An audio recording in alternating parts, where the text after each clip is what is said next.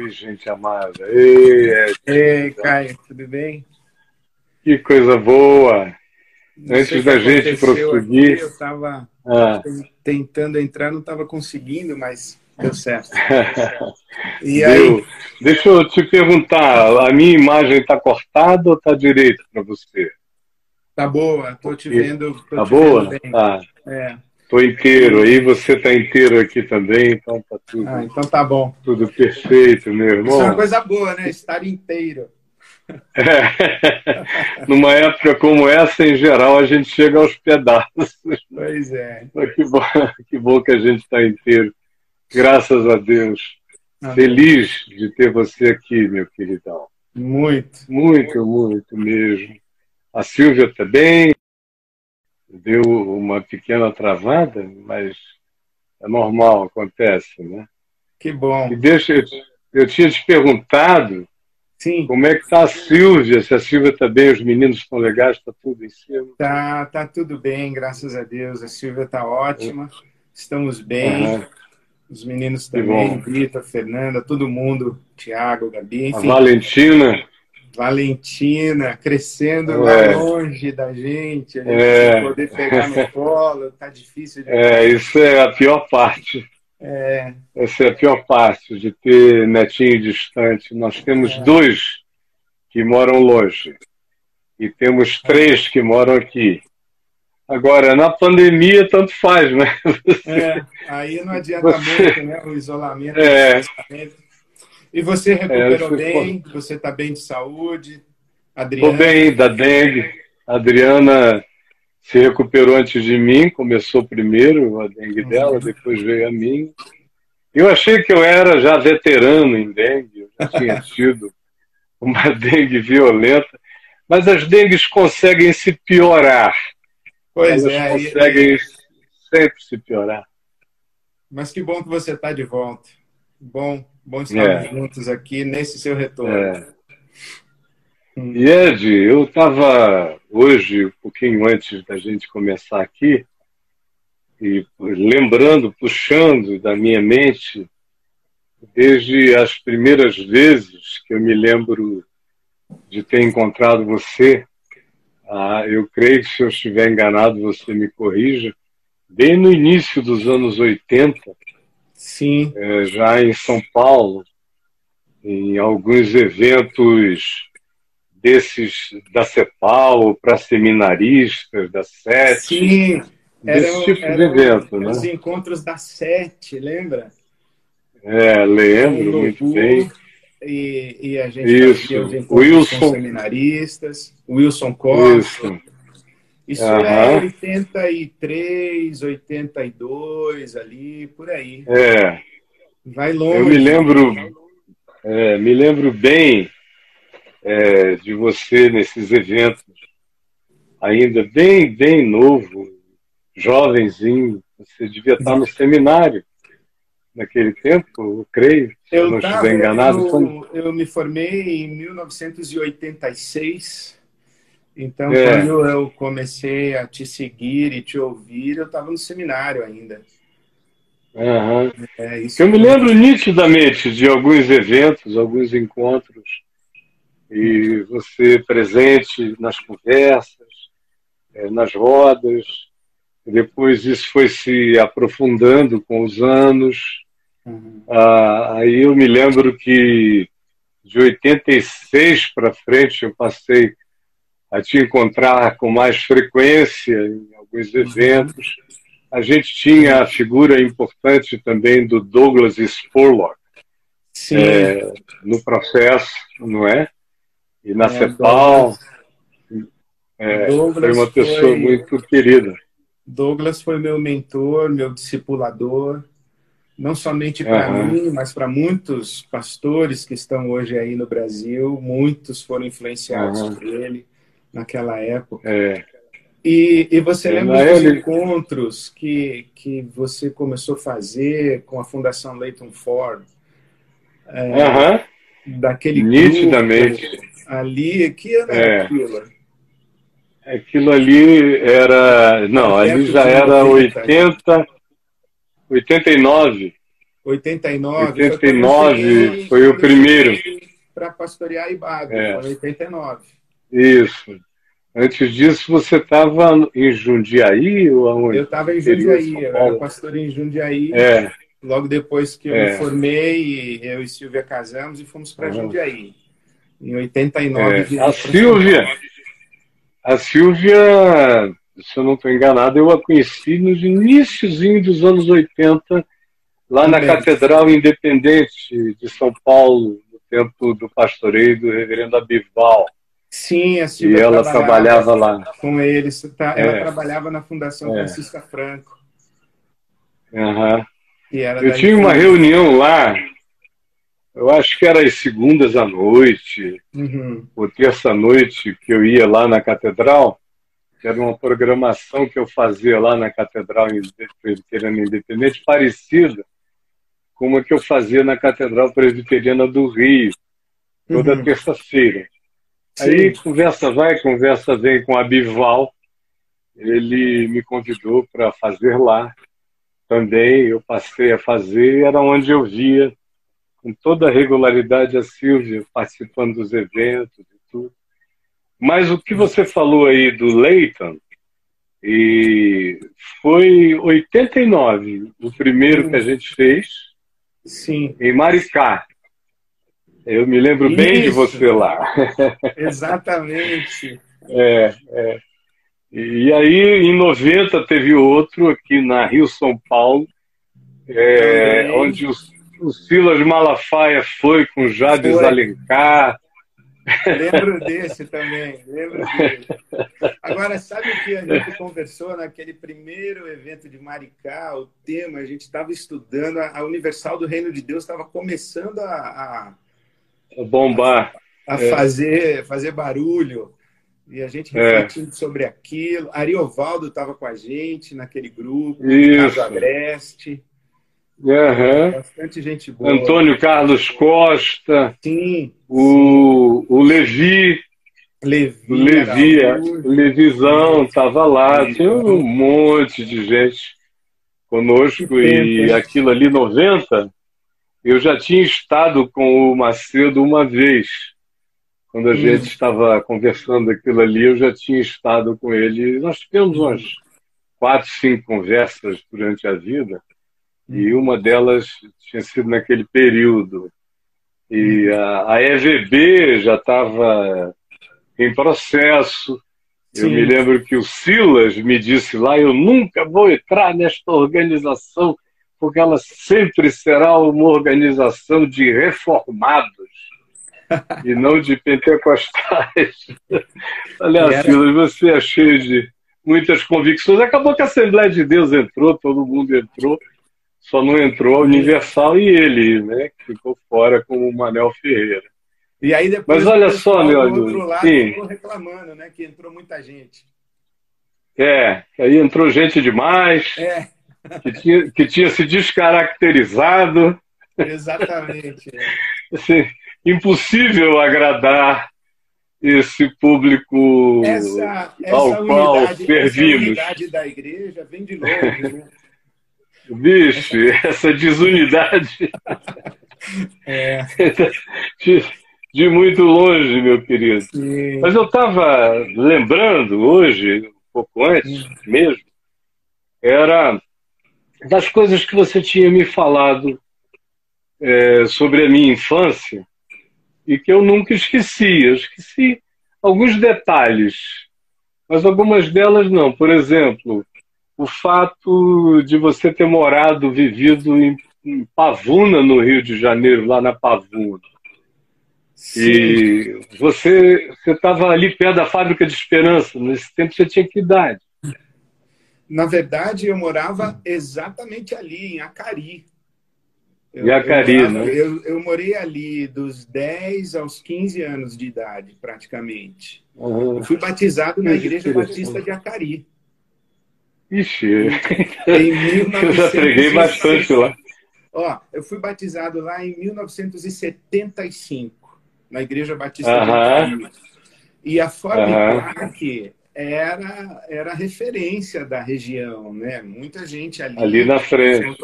do é. conjunto habitacional que eu morava, que era Coelho Neto Acari, uhum. né? Ali junto. Ah, meu Deus, eu estava em é. casa é. ali. Exato. Eu não, eu não morava lá, mas eu passei anos da vida quando ali envolvido lá, com aquelas comunidades. Existia, quando eu morava lá, não existia Fazenda Botafogo ainda. Uhum. Então é bem. Nem existia. O amarelinho, já existia o conjunto amarelinho lá? Ah, existia. Atrás. O amarelinho é, estava começando, estava começando, é. É, mas isso foi 75. Eu morei ali de 74 a 78, mais ou menos. Uhum. É, a gente saiu de Santos e foi para lá, porque a família da minha mãe era, era e é do Rio de Janeiro, né? Minhas tias. Uhum. E em 78 uhum. voltamos para Santos. Uhum. Foi o seu pai que faleceu quando você ainda era bem pequeno, não é? É, meu pai faleceu, eu tinha pouquinho mais de dois anos de idade. Uhum. E minha irmã uhum. tinha seis meses, estava no colo ainda. Estava uhum. sendo desmamada. Lá em Santos. Isso foi em uhum. Santos. Uns uhum. dois anos, eu tinha um pouquinho mais de dois quando meu pai faleceu. Não, nem conheci meu uhum. pai é, de é que, que ele faleceu, Ed? Ele teve uma complicação renal. Meu pai foi o uhum. primeiro uhum. paciente de hemodiálise da Santa Casa de Misericórdia de Santos. Naquele tempo uhum. ainda hemodiálise com manivela, né? Um negócio muito grotesco. Uhum. E ele é. faleceu, ele veio a falecer de uma insuficiência renal é, causada uhum. por alguma razão que a gente não sabe direito. Uhum.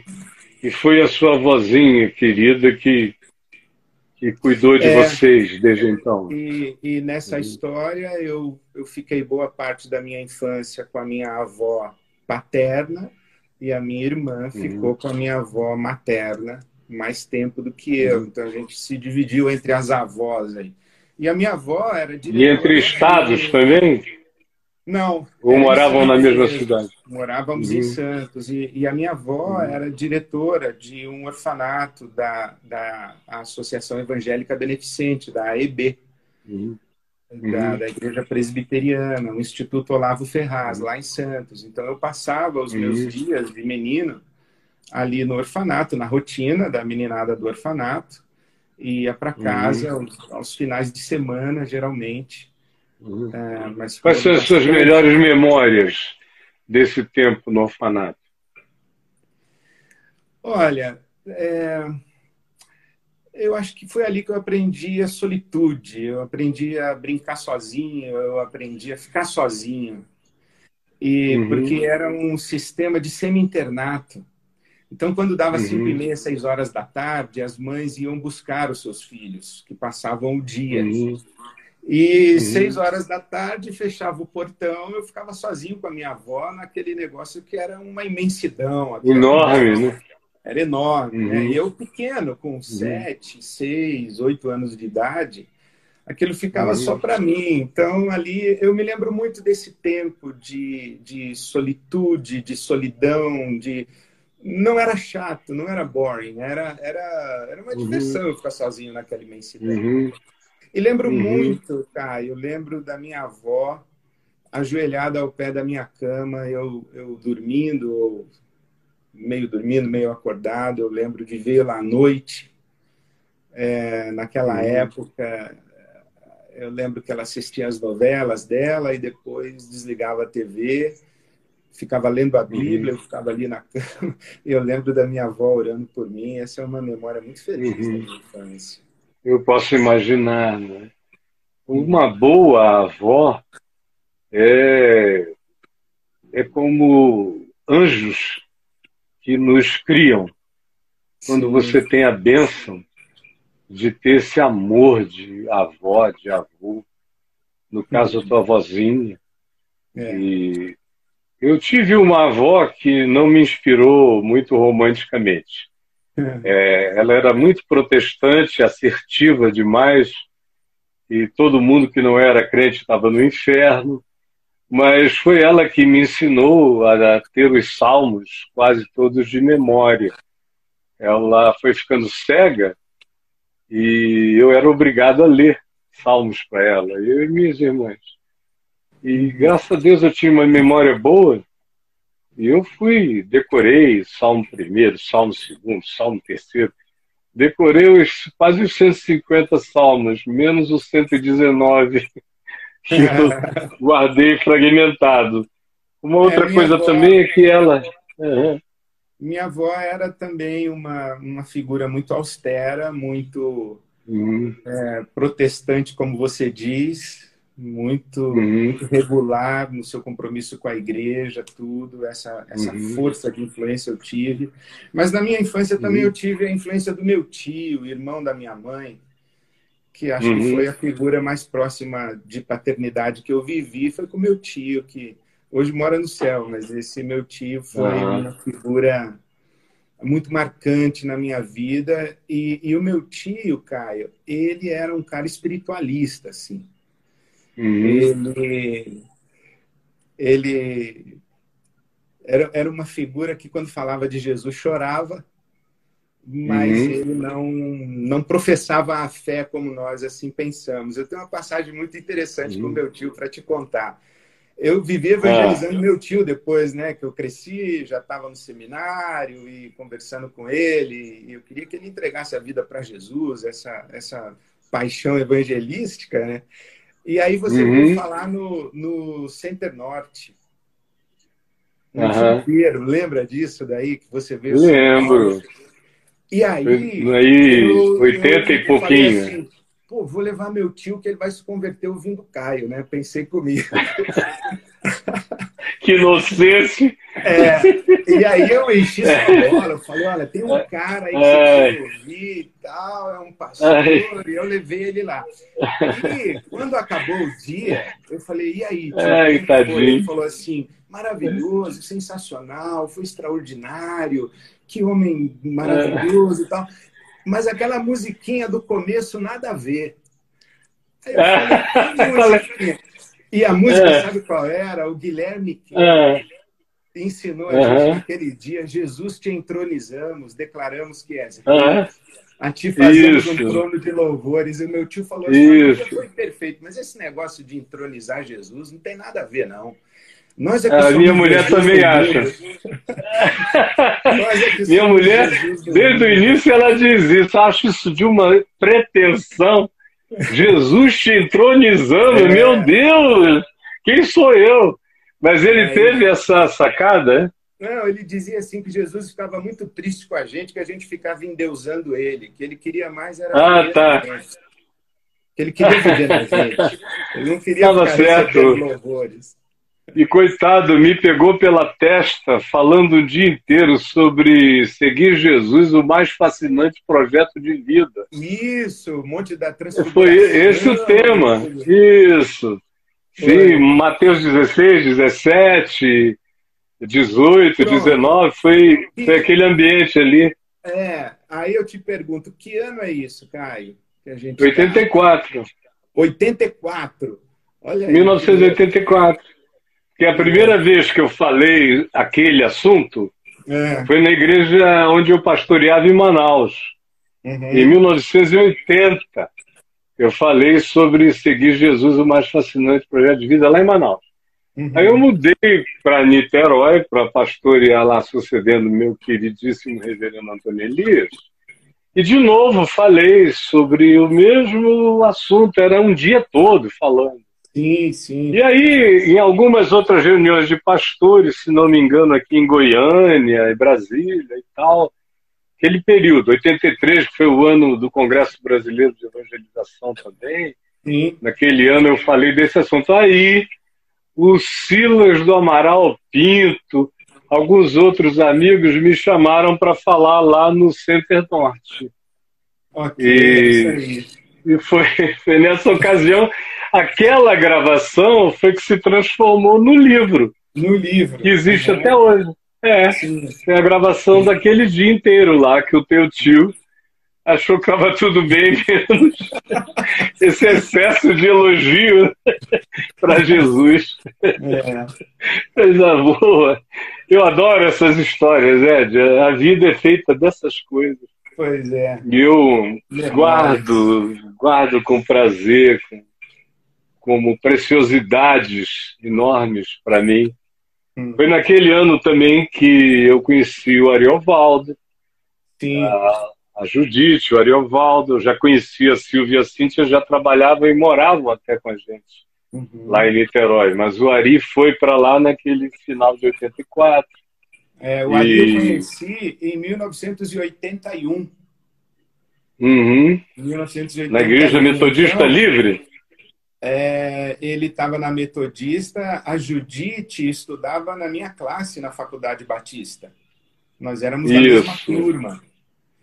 Uhum. É, então, sabe isso que é legal que a gente está conversando? É que o pessoal vê assim que a gente é amigo e, e, uhum. e, a gente tem as nossas diferenças e eles falam assim, mas como é que vocês são amigos? Falei, porque a gente é amigo há 40 anos.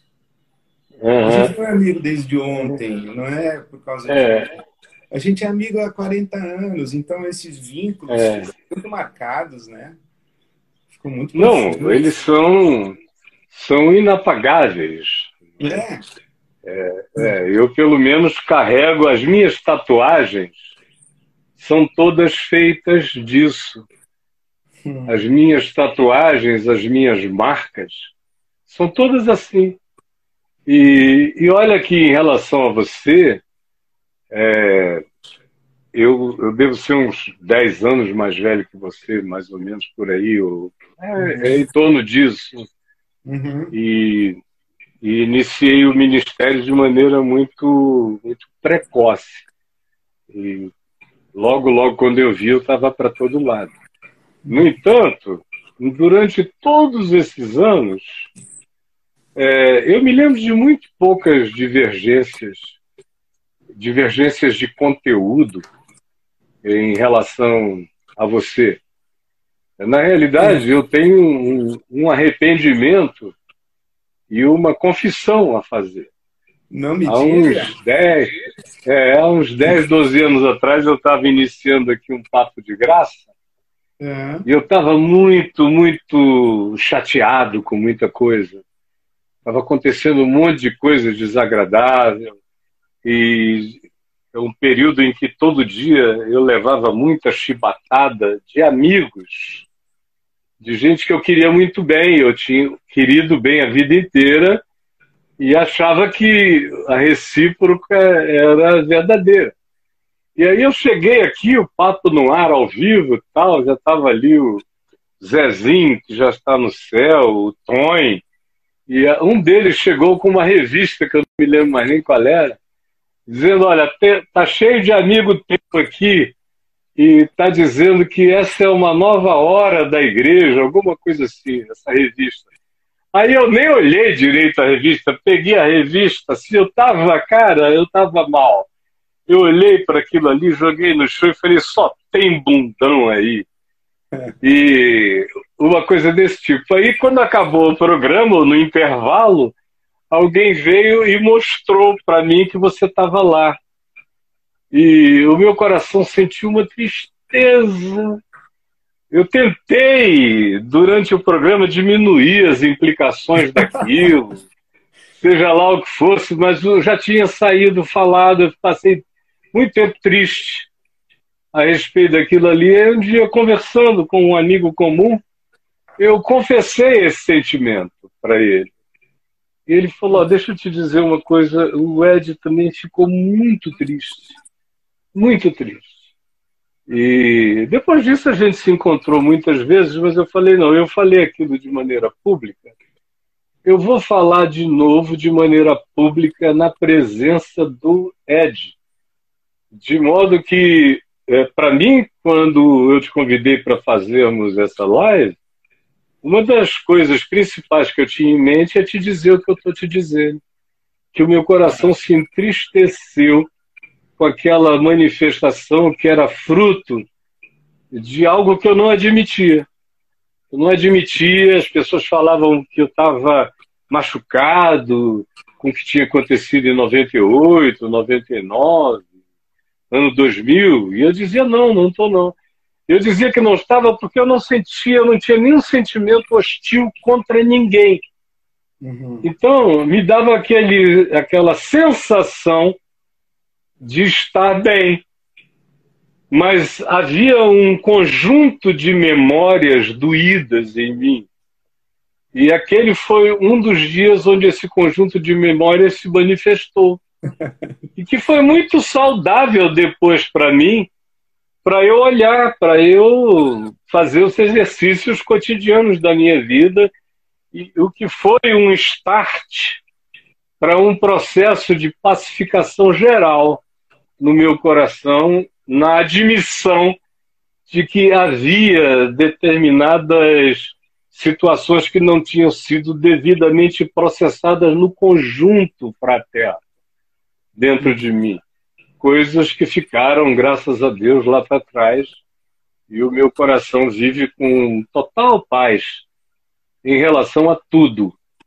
E, e quando você falou, embora as pessoas vejam a gente não, não tem as mesmas opiniões necessariamente, mas olha, foi tanto tempo de convívio, de relacionamento, mesmo que eu andando pelo mundo inteiro e você mais em São Paulo, mas a gente encontrava com regularidade, a troca era grande e tudo mais, que eu não consigo trazer à memória essas faltas de identificação de conteúdo em relação a você, às vezes mais modus operandi ou prioridades ou isso e aquilo, mas no conteúdo acho que a Matrix é mais ou menos a mesma. E é. ela, ela inequivocamente se manifesta o tempo todo. É, eu acho que, que a gente fez é, caminhos diferentes, mas o evangelho é lido com, com as mesmas percepções, com as mesmas intuições. É. E, é. e, a paixão por Jesus é maior do que, do que qualquer outra coisa. Tudo. Eu lembro desse momento daí. É, uhum. Eu e o Agreste estávamos nessa reportagem e durante algum tempo a gente brincava muito, eu e ele, é, dava risada desse seu comentário. Mas fica tranquilo que sempre ficou tudo bem, não, não guardamos nada, né? E a carapuça não, eu... tranquilo, viu? eu sou tranquilo e pacificado. Eu só achei que foi uma desnecessidade e totalmente inadequada. Que e meu coração me deu me Obrigado deu esse testemunho. Falar sobre isso aí. Valeu. Não era necessário, mas, mas foi legal. Não, necessário é tudo aquilo que o coração determina como, de fato, objeto de verdade no teu ser. Sim. E o meu foi dar meu beijo coração, no Ricardo. Se o seu coração mandou, o meu É, ele. Muito obrigado, meu amigo. De lá para cá, a gente já se encontrou tantas vezes, já comemos coisas gostosas, já rimos bastante, já, já tanta coisa mais. Mas deixa eu te dizer uma coisa. O... Eu adoro ver o trabalho do teu filho, do que meu viste. Filho, eu meu tava... É... Eu estava ontem pensando nos extremos musicais que os nossos filhos significam, não é? Sim, o teu é um sim. rapper.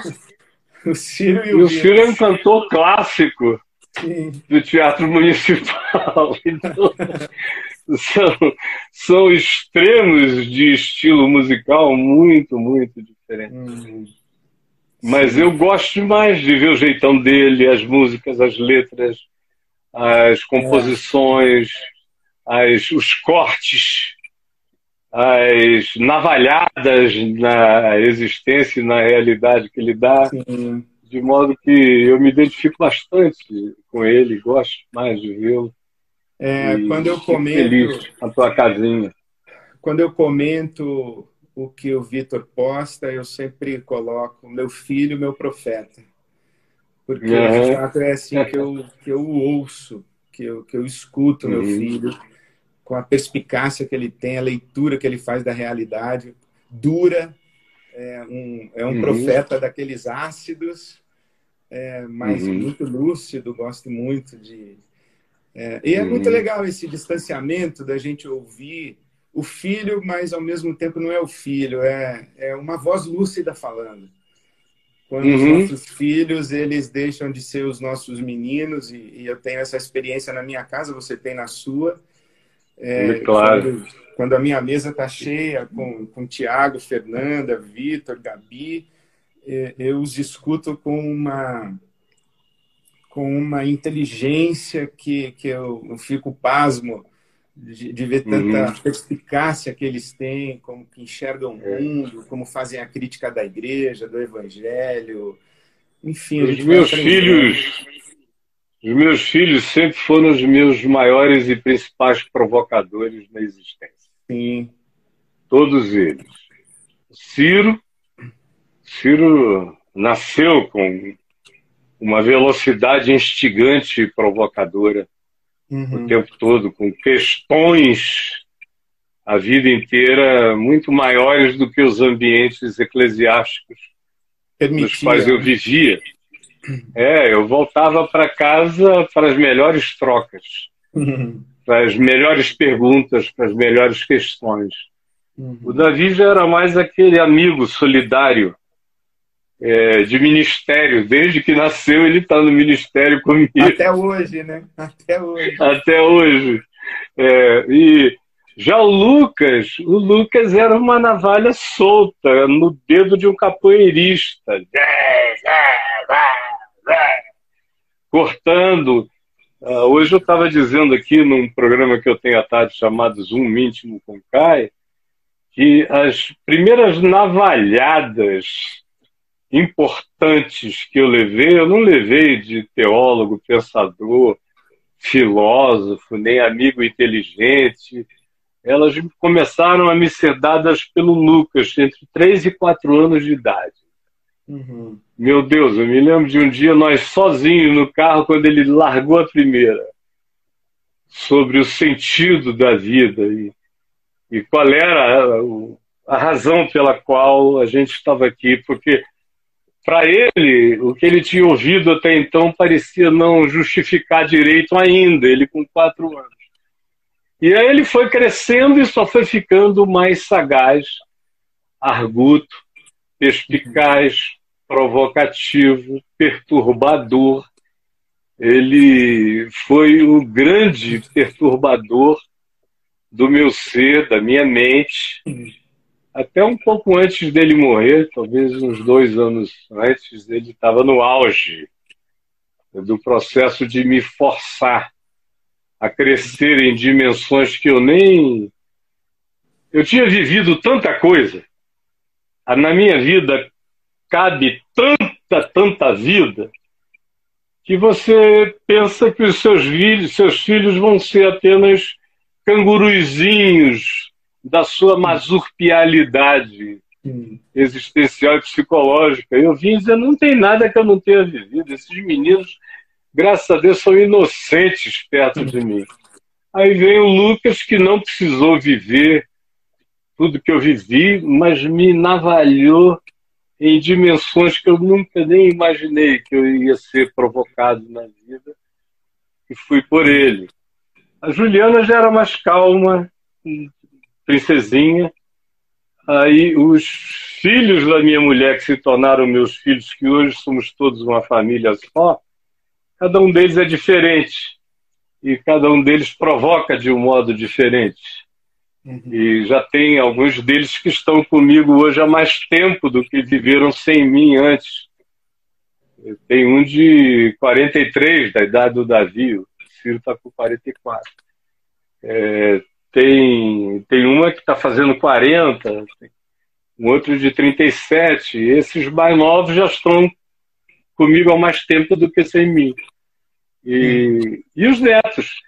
Hoje a minha grande provocadora é minha netinha, filha do Davi, que está com quase 21, e que me instiga o tempo todo. Ontem, por exemplo, é, eu falei para ela uma coisa que eu ia fazer e ela ficou em cima de mim umas duas horas, querendo explicações. Por quê?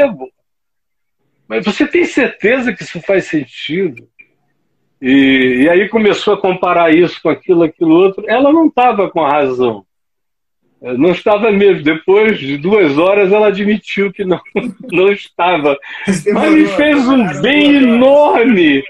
É, me fez um bem enorme. Receber aquela confrontação de alguém que você sabe que te ama até as vísceras. E tem um compromisso de verdade com você. Isso aqui é maravilhoso. Em relação a filhos, netos e a continuidade. Esse é o colegiado essa é a igreja é. essencial, não é? Essa é a grande comunidade, é a grande igreja, é, é o grande concílio, hum. é o meu sínodo maior, é esse aí, é feito dessa gente linda. é, que me provoca quando eu vejo essa, esse rebuliço todo nas, nas mídias sociais, os comentários que fazem, as críticas que fazem, as perguntas que mandam, às vezes eu penso isso também. Você não sabe o que acontece na intimidade da nossa uhum. casa, da nossa é. família, mas num ambiente é. completamente diferente, que é o do afeto, do amor, da compreensão uhum. e dessa, dessa visceralidade aí de buscar uma experiência é. genuína e não apenas debater um assunto. Não é debater. É. É, é, é, e eles não estão querendo genuína, não né? estão querendo conversar sobre argumentos, é. nem sobre teologia, nem sobre filosofia, embora alguns deles sejam bem versados, como é o caso do Ciro, que é um cara enciclopédico, mas ele não está nem aí para isso. Tem que chegar no tutano, é. Tem que chegar na realidade. Tem que pegar é. o nervo ciático e puxar. Essa semana mesmo Aí... alguém, alguém me perguntou se eu não ficava chateado com, com as opiniões, os comentários e tal. Eu falei, enquanto eu olhar no, na cara dos meus filhos, da minha mulher e, e tiver integridade na relação, eu tô, tô em paz. Eu tô tranquilo. Uhum. Esse é o lugar uhum esse é o lugar da nossa verdade, né? Da verdade não é. só das nossas uhum. das nossas crenças, das nossas convicções, mas da, da coerência da nossa vida. É, da nossa nudez, né? É, exatamente, é aí. É da nossa nudez. Eu, eu vivo nu nesse lugar familiar. Não dá para me esconder, eu sou eu. E nem eu quero me esconder, eu sempre fui um cara meio é possível, descarado, né? Nem é, possível Nem é possível lá, não é. Do lado de fora, eu nunca tive esse desejo de nenhum esconderijo. Uhum. Eu sempre vivi com a cara bastante para fora a vida toda e foi um dos grandes privilégios da vida foi ter vivido é, sem medo de levar no meio da cara por aquilo que fosse, ou seja, convicção, desde jovem. Isso foi um uhum. treino do meu pai, mais ou menos, que continuou na vida toda, até os Grace participaram disso, depois o Evangelho da Graça, e foi, de modo foi um treino intenso para botar a cara e não ter medo, e de uhum. deixar a casca ficar grossa, que é uma linguagem lá do jiu-jitsu. Quando você vai treinando, treinando, treinando, chega uma hora que você vai aguentando o tranco. E aí a, o apelido é esse. Ah, virou mó casca grossa, quando o cara é. aguenta o cacete. E, de certa forma, o que em relação a mim acontece em opiniões generalizadas é que até mais ou menos 1989 doía alguma coisa. Eu me lembro que foi no ano de 89 que eu tomei a decisão de que eu não iria mais me permitir sofrer pela opinião dos outros e opiniões tão loucas, descabidas, distantes, uhum. é, microscópicas na observação de coisas que eles não conseguiam enxergar, mil. Então, eu tomei uma decisão é, muito interessante numa conversa com Leighton Ford. indo da casa dele para Atlanta, no carro dele, ali no meio do caminho, eu falei isso a ele. Falei, você sabe, eu, Deus me fez resistente. Agora, tem certas pessoas, certos amigos, certa gente que eu prezo muito, que quando eu ouço algum comentário negativo, e, agora o comentário, sabe qual era? Eu tinha decidido ir ficar dois anos na Califórnia, estudando. E os meus melhores amigos desceram o cacete, sendo que eu estava traindo o Brasil, que eu ia criar o Caio Fábios Ministry, e que não ia voltar nunca mais, e um monte de coisa. Tipo, meu Deus, como é que eles têm essas certezas a meu respeito que não me habitam nem um dia da vida? E aí falaram, escreveram artigos, publicaram coisas, eu fiquei doído. E eu falei para o Leighton. Aí ele falou: Ah, dói mesmo. Eu falei: Só que eu não quero isso para mim. Eu não quero. Eu queria tomar, vou tomar uma decisão aqui na tua presença de que aquilo que não for acusação do evangelho, do, da, do significado da vida, a minha consciência, eu vou eu vou me exercitar para passar com o coração mais pacificado que eu puder. Eu não estou afim de ser vítima de, das opiniões desse jeito. E aí ele falou: então vamos fazer uma coisa. Aí a gente tirou a roupa e mergulhou nu num lago. Hum. Eu e ele, e oramos lá dentro daquele lago. e ele pedindo a Deus por mim que me fizesse estar, me sentir tão bem em qualquer circunstância como eu estava bem na nudez daquele lago, ele e eu juntos. Hum. E foi absolutamente marcante Libertador. Eu ia precisar daquilo. Libertador. Uhum. E o resto da vida aquilo só cresceu, cresceu, cresceu. Ah, chegou um ponto que a minha mulher diz isso para mim, todo mundo diz isso para mim, escuta, você não sente? Eu digo, não, se for no nível mais íntimo, eu sinto, mas quanto mais milhares e milhões você puser, menos tem a ver comigo. Eu lembro Quanto que... mais você aumentar.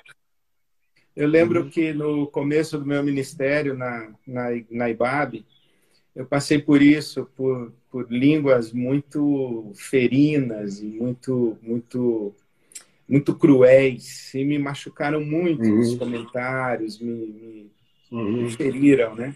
E eu fui conversar com Douglas uhum. e falei com ele sobre isso. E ele, na simplicidade dele, abriu a Bíblia no Salmo 141 e mandou que eu lesse. E, e lá dizia: Fira-me o justo, e isso será como um uhum. óleo sobre a minha cabeça, será como um bálsamo é. sobre a minha cabeça. Acabei disse, de ler esse texto antes da gente começar a live. Olha só.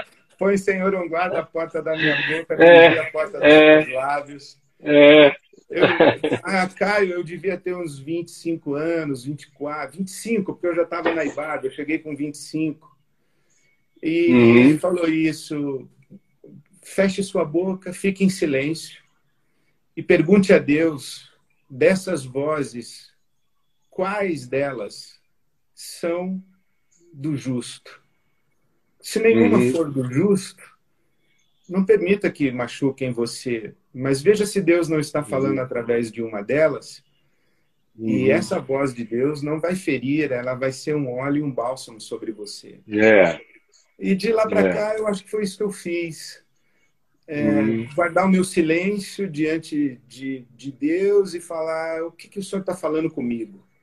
O que, que o Senhor quer me ensinar? Na realidade... O que o Senhor quer me corrigir? O que, que, como o Senhor quer me abençoar através dessas vozes? E aí é. as vozes ganham uma outra dimensão, ganham uma outra conotação. É, vai, vai, tudo vai virando CIMEI. É, tudo vai virando CIMEI. Deixa amaldiçoar. E se eu voltar em paz, é, ele é. não estava dizendo nada que fosse relevante.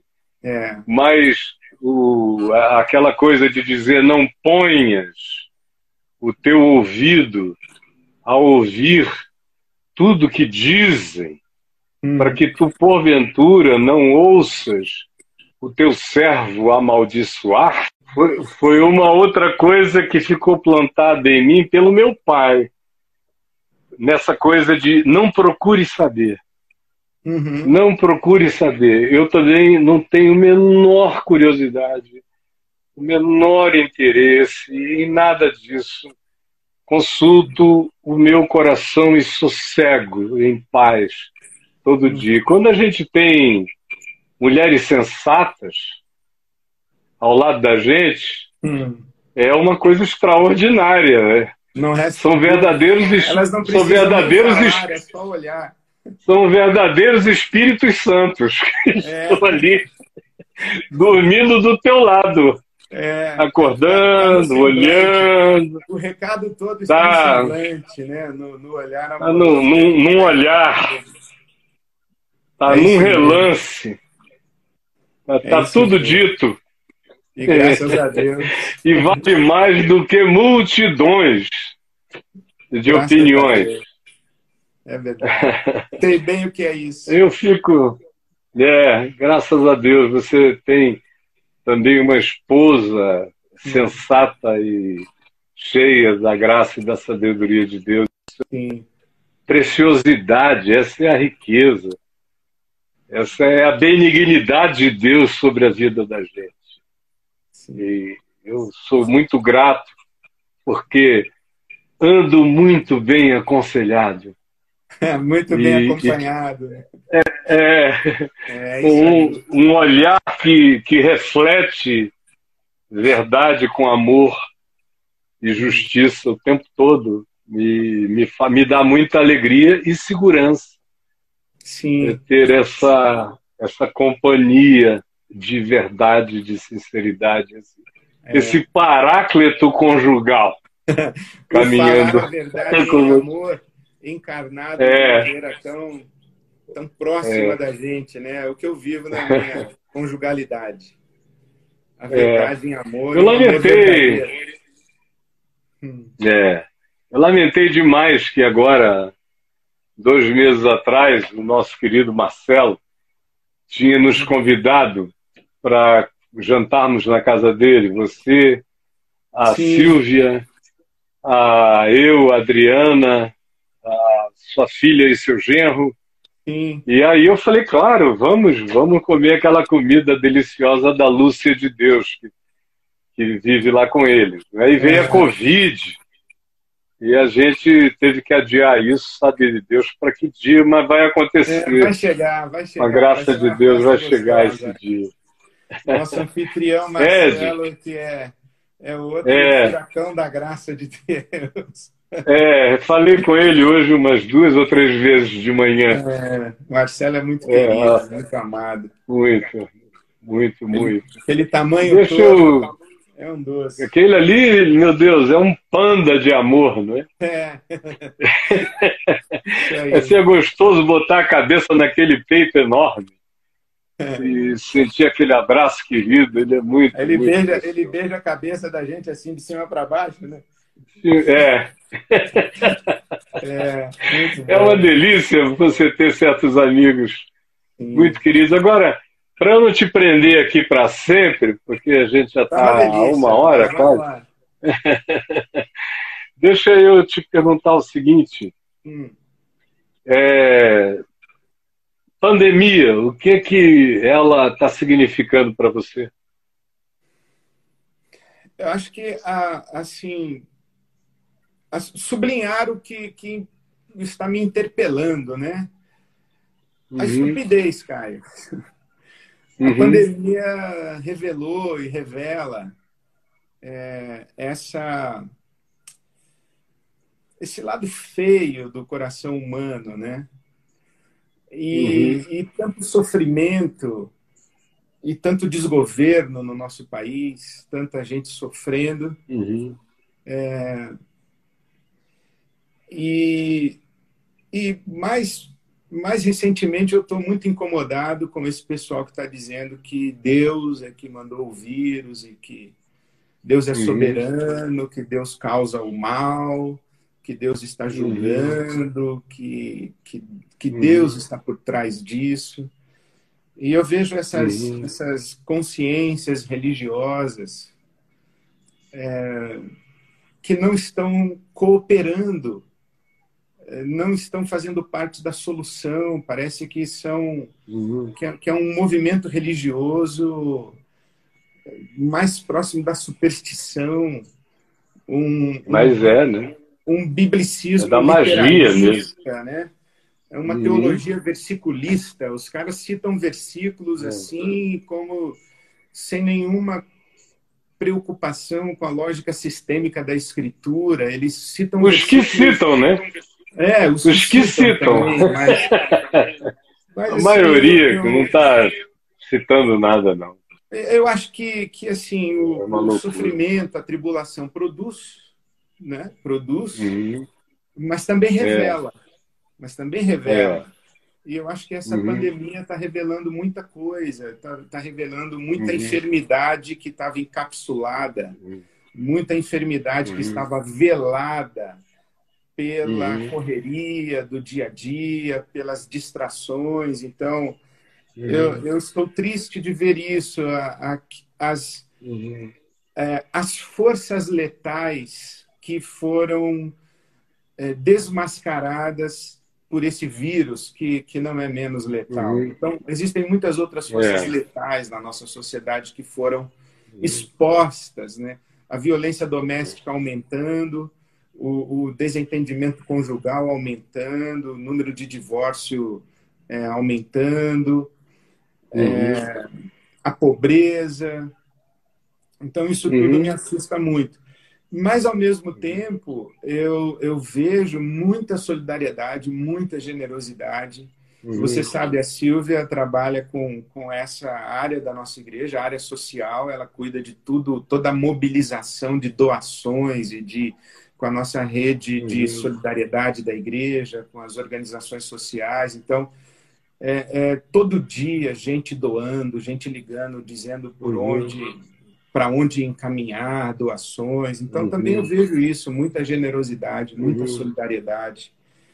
Uhum. É, se, por um lado, a pandemia está revelando uma face sombria do coração humano, também ela está oportunizando um, um suplemento aí de solidariedade que, que também estava guardado. É. Agora, eu falei sobre tem uma isso, coisa... Que, Outro dia eu falei sobre isso, que, que a gente no uhum. Brasil mobiliza 2 bilhões e meio de reais por ano para filantropia.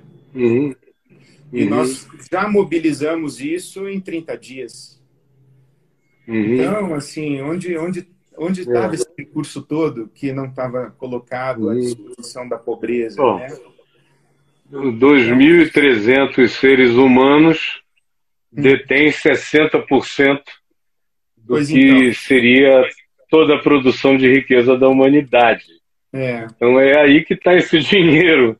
É, Agora, é... uma coisa, uma coisa interessante é que é, eu acho que aqui no Brasil a gente teve no ano de 2018 uma grande manifestação do que estava acontecendo na alma nacional em num bom pedaço e fatia da alma nacional, bem como revelou o que estava acontecendo de maneira expressiva, quase total, quase total na chamada Igreja Evangélica Brasileira. Uhum. Porque em 2018 eu tanto vi no meio reformado, e alguns representantes até expressivos do meio reformado, declarações de apoio à violência, ao armamentismo e a uma série de outras teses que estavam sendo propostas como teses de governo, tanto quanto eu vi entre pentecostais e neopentecostais, coisas muito semelhantes. Uhum. Agora, com o acréscimo da pandemia, o que, a meu ver, apareceu nesse nível de revelação é que até determinadas pessoas que eu pessoalmente considerava lúcidas, generosas, solidárias, eu estou vendo advogarem a verticalização do processo, a liberação quase indiscriminada da volta ao trabalho, da desconstrução do isolamento social. E quando você diz alguma coisa contrária à, à loucura, à lunaticidade manifesta pela governança presente, são pessoas que, quando não dizem nada, todavia te deixam sentir que se ressentiram.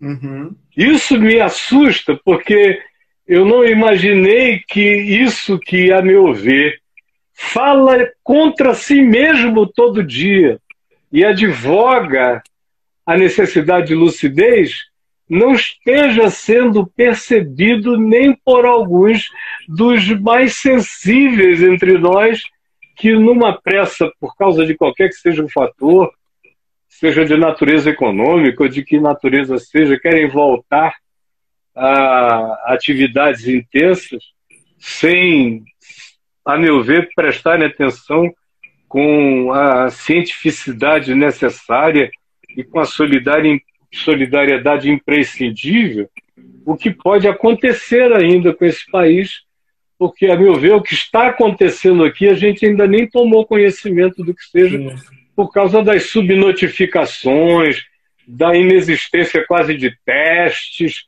Esse negócio pode ficar horrível. Horrível. Então, a minha angústia é com a passividade diante da loucura, cara.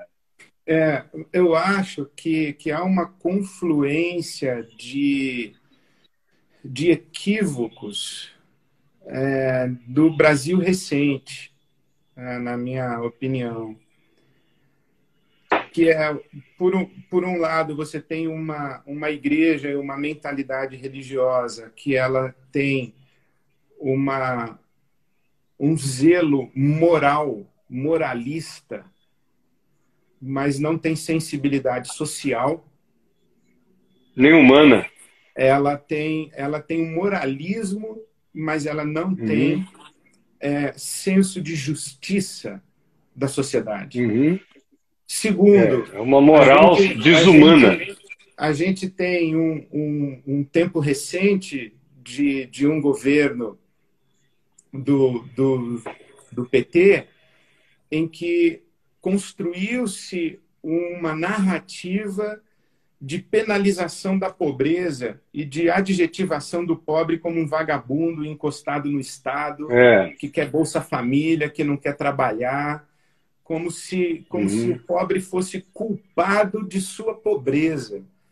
É. Né? Quando, quando, na verdade. É. E é isso que é, é, dito, não é? A preguiça, a preguiça, a indolência é, dentre os fatores causadores da pobreza, o menor. É o menor. Uhum. O menor. Uhum. E aí a é. gente tem uma igreja sem senso de justiça social, porque tem uma religiosidade legalista e moralista apenas, com uma narrativa político-ideológica que, que penaliza o pobre e a pobreza, faz o discurso de que tem que ter menos Estado, o Estado não pode estar presente para sustentar vagabundo. Então, o que, que você precisa? Você precisa fazer o mercado funcionar, porque é o mercado que vai dar a solução.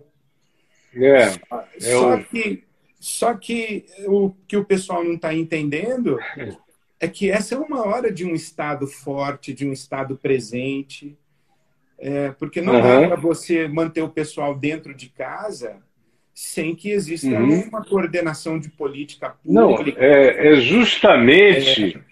para uma hora como essa que qualquer que seja o Estado existe.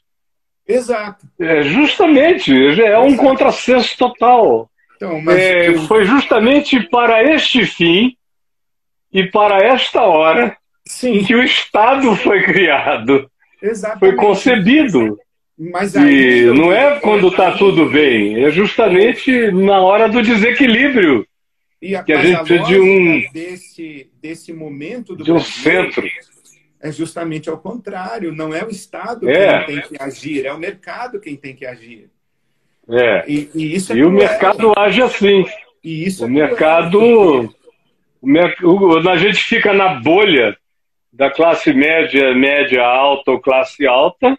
Uhum. O cara dá ordens pelo telefone, não precisa ir a lugar nenhum. Isso. E, e, o, e a pobreza que produz o trabalho e a riqueza é que vai morrer em nosso lugar, em algum lugar, porque o Estado não pode funcionar sob é. pena de nós estarmos negando uma ideologia de progresso e de liberalidade produtiva. É, mas e esse Loucura. raciocínio, e esse raciocínio ele é equivocado, porque quando se propõe o retorno da atividade social, porque eles lá fora que vão morrer, isso além de ser diabólico e cruel, é mentiroso, porque é claro é, essa morte contamina, ela, né? Ela está socializada ela, como, como ela está ela tá aí, ela é ela de tá... todas nós, de todos nós. Uhum, a gente acaba sendo abraçado por ela de um jeito ou de outro. É, Não mas... há fronteiras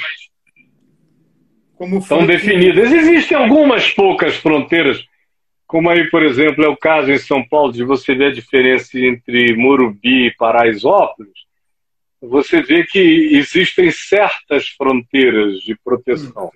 Mas isso é a curto prazo, a médio prazo. Sim. A longo prazo, Caio, eu, ela não li, conhece exemplo, fronteiras. Eu li, por exemplo, que a taxa de mortalidade no Leblon é 1,8. Na comunidade da Maré, no Rio de Janeiro, é 30. Uhum. 30.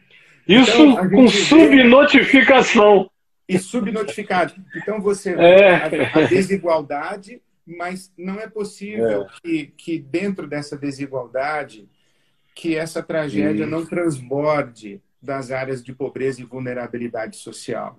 Uhum. Então, assim, uhum. quando a gente não consegue enxergar o, o, enxergar a gente mesmo no nosso próximo, é, o desdém para com a morte do próximo é um desdém para com a própria vida.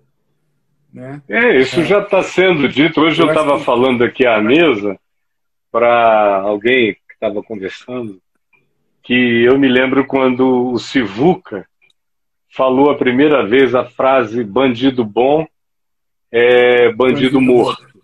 Uhum. Em 1980, uhum. no Rio, uhum. na Câmara dos Vereadores.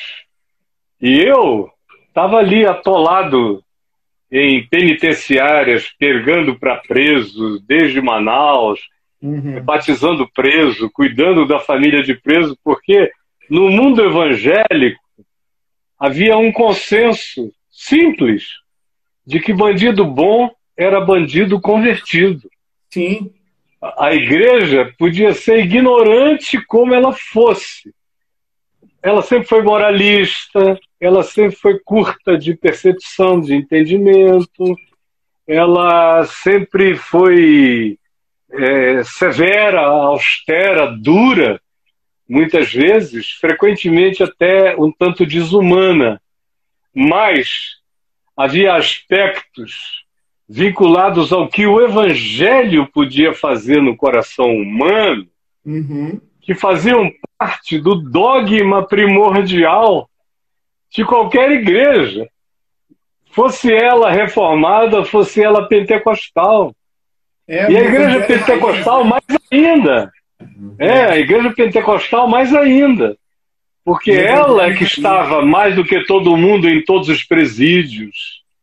E eu me lembro quando eu, que já vinha em trabalho em presídios há muitos anos, entrei em Bangu 1, a pedido do Nilo Batista, em 1990, 91 mais ou menos, como a igreja evangélica ficou cheia de alegria, porque estavam lá os piores bandidos da história brasileira.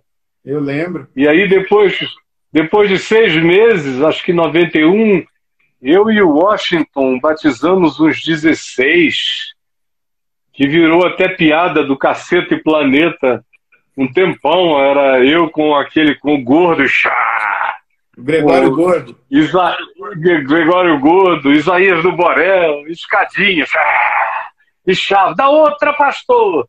Virou, assim, brincadeira da mídia, virou meme daquela época. Mas os crentes, felizes, uhum. porque tinha gente se convertendo. Crente cria nisso. Quando eu vi, em 2017, essa coisa do bandido bom e bandido morto começar a ser repetida, defendida e propagada dentro, dentro da das igrejas, para todo lado.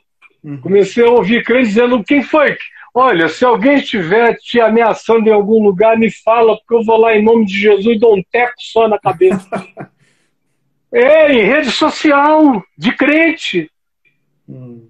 Eu digo, bom, tem alguma coisa que virou radicalmente e que não tem mais nada a ver nem com o moralismo antigo, nem com o legalismo antigo, nem com o biblicismo literalista, Sim. nem com os versículos de apêndice. Virou uma outra coisa, entrou em estado de necrosamento profundo e radical, de modo que tanto mais quanto você anuncia a beleza do evangelho, mais tratado como idiota você é. Sim, como ingênuo, como idealista. Ingênuo, bobo, como Exatamente. um cara que não está com o pé no chão, acorda, pastor. Você, você prega o evangelho e o cara fica aqui dizendo: você não entende nada de política. É, exatamente. Agora, eu ouço isso o dia inteiro. Mas sabe o que eu acho, Caio? É um pessoal que não ouviu um evangelho raiz, o evangelho da, da conversão, da transformação, o evangelho do arrependimento, o evangelho do compromisso de, de doação da vida pelo, pelo próximo. Ouvir um evangelho de vem aqui para alavancar sua vida. Vem aqui. É, esse é o pessoal da prosperidade. É, Deus como vantagem. Que já vem de. você chegar no seu sucesso. De 88 para cá. É. Agora, o chocante é você ver gente formada em Campinas, com mestrado, com doutorado, com tudo isso na cabeça, te dizendo que bandido bom é bandido morto. É, e que não há é. mais, não há esperança. É. Aí já é um caso a não ser a né? intervenção né? da violência. É um pessoal que abriu mão do evangelho da paz e comprou a ideologia da violência. Sim. E está para todo lado. É isso que me deixa. E essa pandemia revela muito disso, já vem aparecendo há muito tempo. Na pandemia você está enxergando isso para todo lado também. E o coração entra numa tristeza profunda. A minha mulher viu aí esses últimos dois meses como chegou um momento, meu querido, que eu achei que eu ia ficar mudo. Porque não dava vontade de falar mais nada durante. Eu estava com dengue, passando mal e tudo mais. Mas no coração eu só via e lia e dizia: Meu Deus, a sensação que dá, eu estava falando ao Manfredo, nosso querido Manfredo, anteontem, mais ou menos, numa conversa longa, eu estava dizendo, Manfredo, eu só não tenho isso dentro do coração porque o fator ressurreição é tão violento em mim, é um negócio tão esgarçante, é tão forte, é tão real, é tão concreto, é tão palpável, que não tem como. Mas às vezes você olha em volta e se pergunta se você, porventura, não correu em vão hum. quase 50 anos. 46, 47 anos mandando ver de manhã, de tarde, de noite, se esfolando todo. E às vezes você vê gente que era do caminho. Hum. Que caminho, não é? Como diz Jeremias. de Isaías, né? Quem deu crédito é, isso... pregação?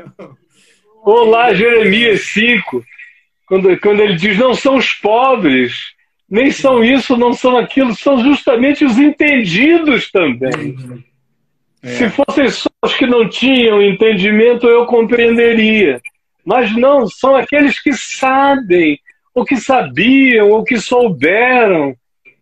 De repente, o que a gente está assistindo nessa pandemia é também a expressão chocante de uma terrível apostasia é, que veio junto com a depressão da pandemia. Hum. É, quem é, foi? O, e aí tem um monte de gente, mas deixa para lá, né? é, que tristeza, mas seguimos na nossa semeadura, né? Na nossa, e vamos em frente, meu irmão, olhando, pegando no arado e não olhando para trás. Amém, amém. É, seguindo, guardando, anunciando o evangelho do reino. Guardando o coração puro, a consciência limpa, andando no Isso. temor do Senhor e. Não adulterando a palavra de Deus. Amém. Amém. Amém. No melhor Meu querido, eu já te disse isso várias vezes pessoalmente. Quero te dizer publicamente que eu te amo receba meu amor e eu não tenho vergonha de ser teu irmão, de te amar, de te querer bem, Obrigado, de te cara. confessar diante dos homens, conforme faz o nosso Pai que está nos céus, ah, em relação a todos nós. Muito obrigado. E que Deus te abençoe. Amor, seu acolhimento, seu carinho, sua amizade de sempre. E a recíproca Amém. verdadeira, você sabe. Eu sei. Beijo. Beijo no seu coração, beijo na Adriana. Grande beijo. Beijo na. Silvia e nos meninos. Obrigado. Que a mão do Senhor seja sobre ti.